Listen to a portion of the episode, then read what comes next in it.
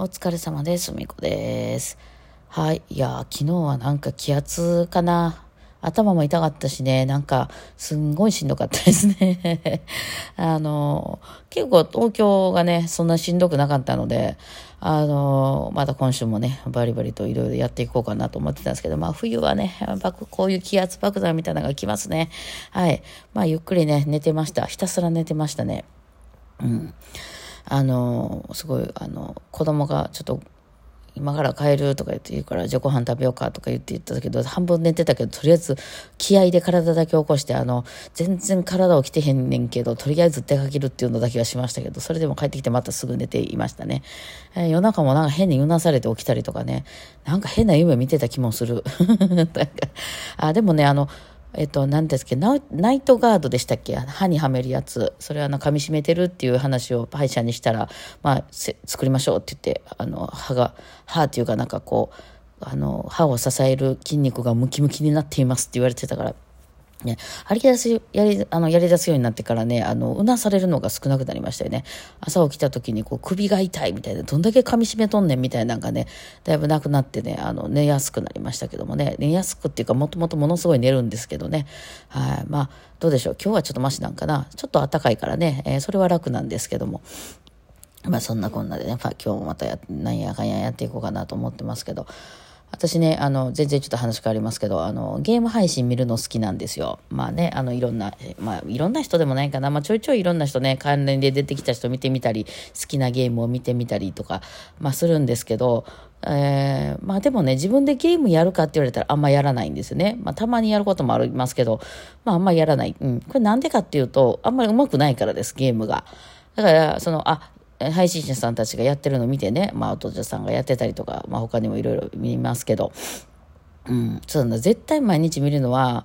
あの、お父者さんとか、おついちさん、また私あのグループでおついちさんが一番好きなんですけどね、おついちさんとか、あとはあの、牛沢さんとかね、牛沢さんも完全にあれはなんかゲーム配信者というかもう動画を作る人にね、ねなってますけど、牛沢さんっていうものを見るっていうサイトになってますけど、まあその他にも、最近なんか何人かチェックしてる人がいて、えーまあその人がやってたらちょっと見に行ったりとかね、まああの、まあ、そうなんていうの、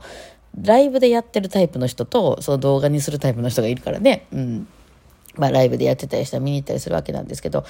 えーまあ、その、なんて、すごい上手いっていう人も、あの、いらっしゃるんでしょうね。私って言って、でしょうねっていうのは、私は自分があんまり、こう、そんなにゲームしまくったりしないから、そう、何が上手くて何が下手なのか、まあ、さすがにね、全然倒せなくてずっとずっとこう、うろうろしてるみたいな人は、下手なんかなと思いますけど、あの、別にそれ関係ないんですよね、配信者っていうのは。あの、まあ、むちゃくちゃ下手やったり、喋るのがめちゃくちゃ下手やったりとかしたら問題ないかもしれないしれないけど、実は問題になるかもしれないけど、すごい下手やけど、話おもろいとか、あの、加納栄光さんとかでそっちの系じゃないですか。まあ、その、あの、ゲームのレベルは私はちょっとわかんないんですけど、話おもろいから、例えば全然敵倒せなくても、それに対してめっちゃブーブーも言ってる文句がめっちゃ面白いとか、そういうのもあるので、まあ、必ずしもその上手くなくても全然 OK で、そのその人のファンであればね、あの話聞いて面白いなとかいうのはあると思うんですけど、ただまあそれを見て、例えばそのゲームやる人やらない人いますよね。えー、まあ面白そうやってみようって言ってやってみて、それ自分もそっちにはまるとかね。結構なんかその配信やってると、私も今同時にやっていますと、自分もそのゲームをなんかやってて、ゲームって結構、まあゲームによっちゃその、裏作業みたいなね、やり込みみたいなレベル上げとか、あとはなんかこう集めるとか、ちょっとその、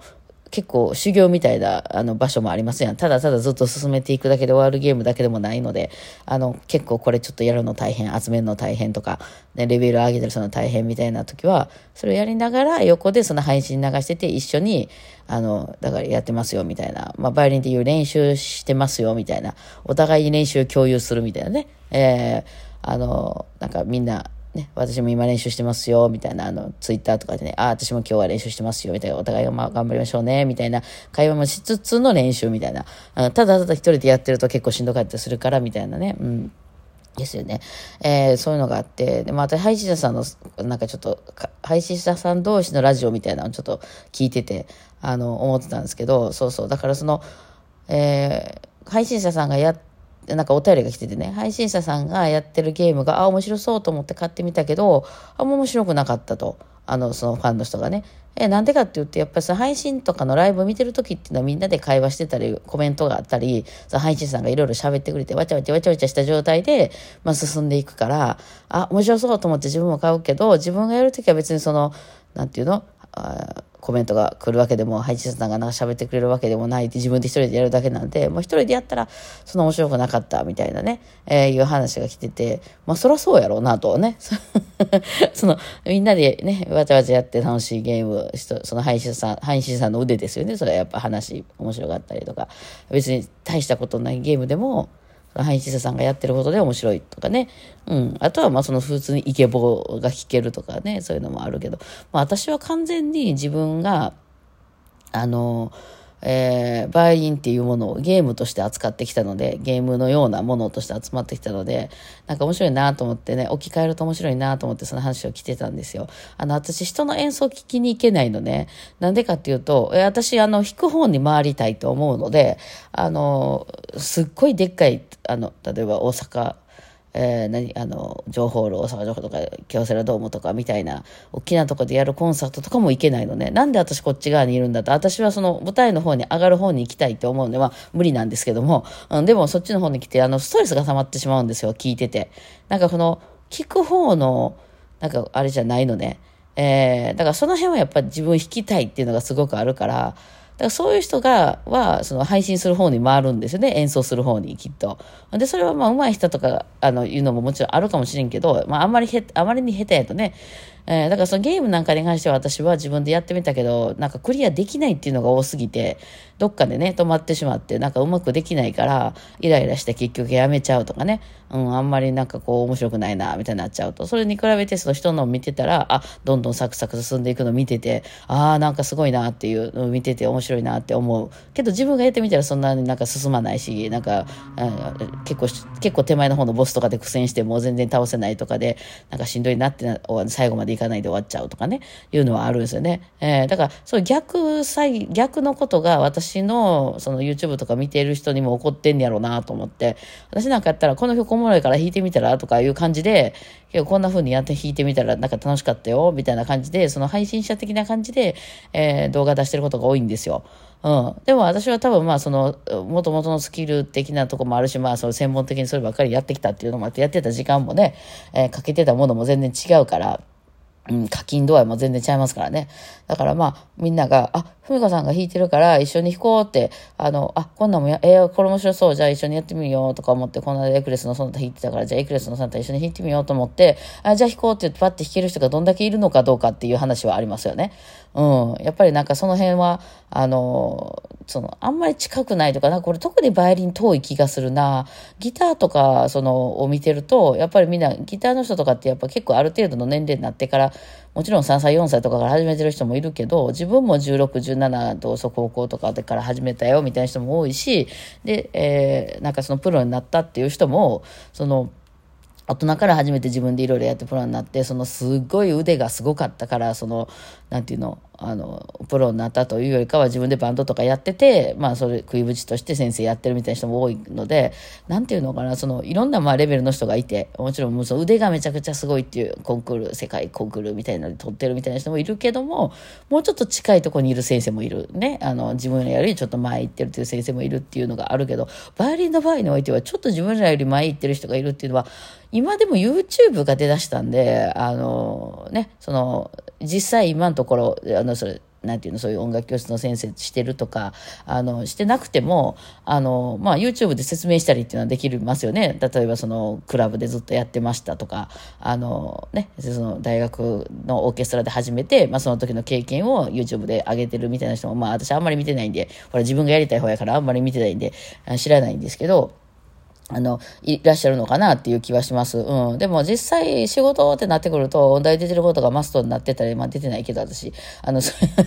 そういうそこの辺ののレベルとかいうのを求められたりするので、あの、すげえ高いレベルを求められるから、やっぱりその、えー、ね、実際演奏で、こう、現場でいてるっていう、そういうネット上とかじゃなくてね、なってくるとめちゃくちゃ高いレベルっていう風になってしまって、まあその辺まで行ってる人が、あの、ね、どこまで、どんだけいるのかどうかっていうのは、あ,、ね、あったりするし、またしかもバイオリン業界の場合はそういう人がゴロゴロゴロいるので、あの、なかなかね、その、ちょ、ちょっと最近始めて頑張ってますみたいな人が、あの、食い込みにくいっていうのは、まあ、あるのかも、めっちゃわかんないけどね、YouTube とかで別にそうじゃなくても全然、ね、あの、話が面白くて、えー、なんか、あの、自分が得意なとこだけ出していけるんでね、うん、まあ思ったりはしますけどね。まあでも私はとにかくその音楽に関しては人がやってるのを聞いて、あ、あたいいな、私もそれやってみたいなっていうふうにはならなくて、あの、じゃな、え、ちか、まあ、ならないというか、その自分が弾きたい方に回っちゃうから、聞いてて楽しいな、それ、コンテンツとして見て楽しいなっていうふうには絶対ならないんですけど、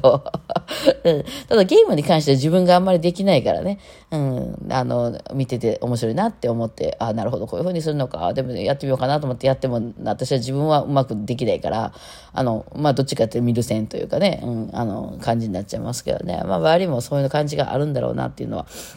ますね。だからこの間みたいな文子と非公開に参加するっていう人は自分もやりたいと思ってやってる人なんやろうなっていうのはありますよね。あの、やって、まあやってみたい人、見てたい人いろいろいると思うんで、ねえー、私は逆にだから音楽に関しては見てたい人ができないので、まあ、それはそれでね、いい演奏を逃してるとは思いますよね。えー、聞きに行けないんですよね。もう退屈しちゃって退屈しちゃって、いや、私ならこう弾くのにっていうのしか思えないっていうね。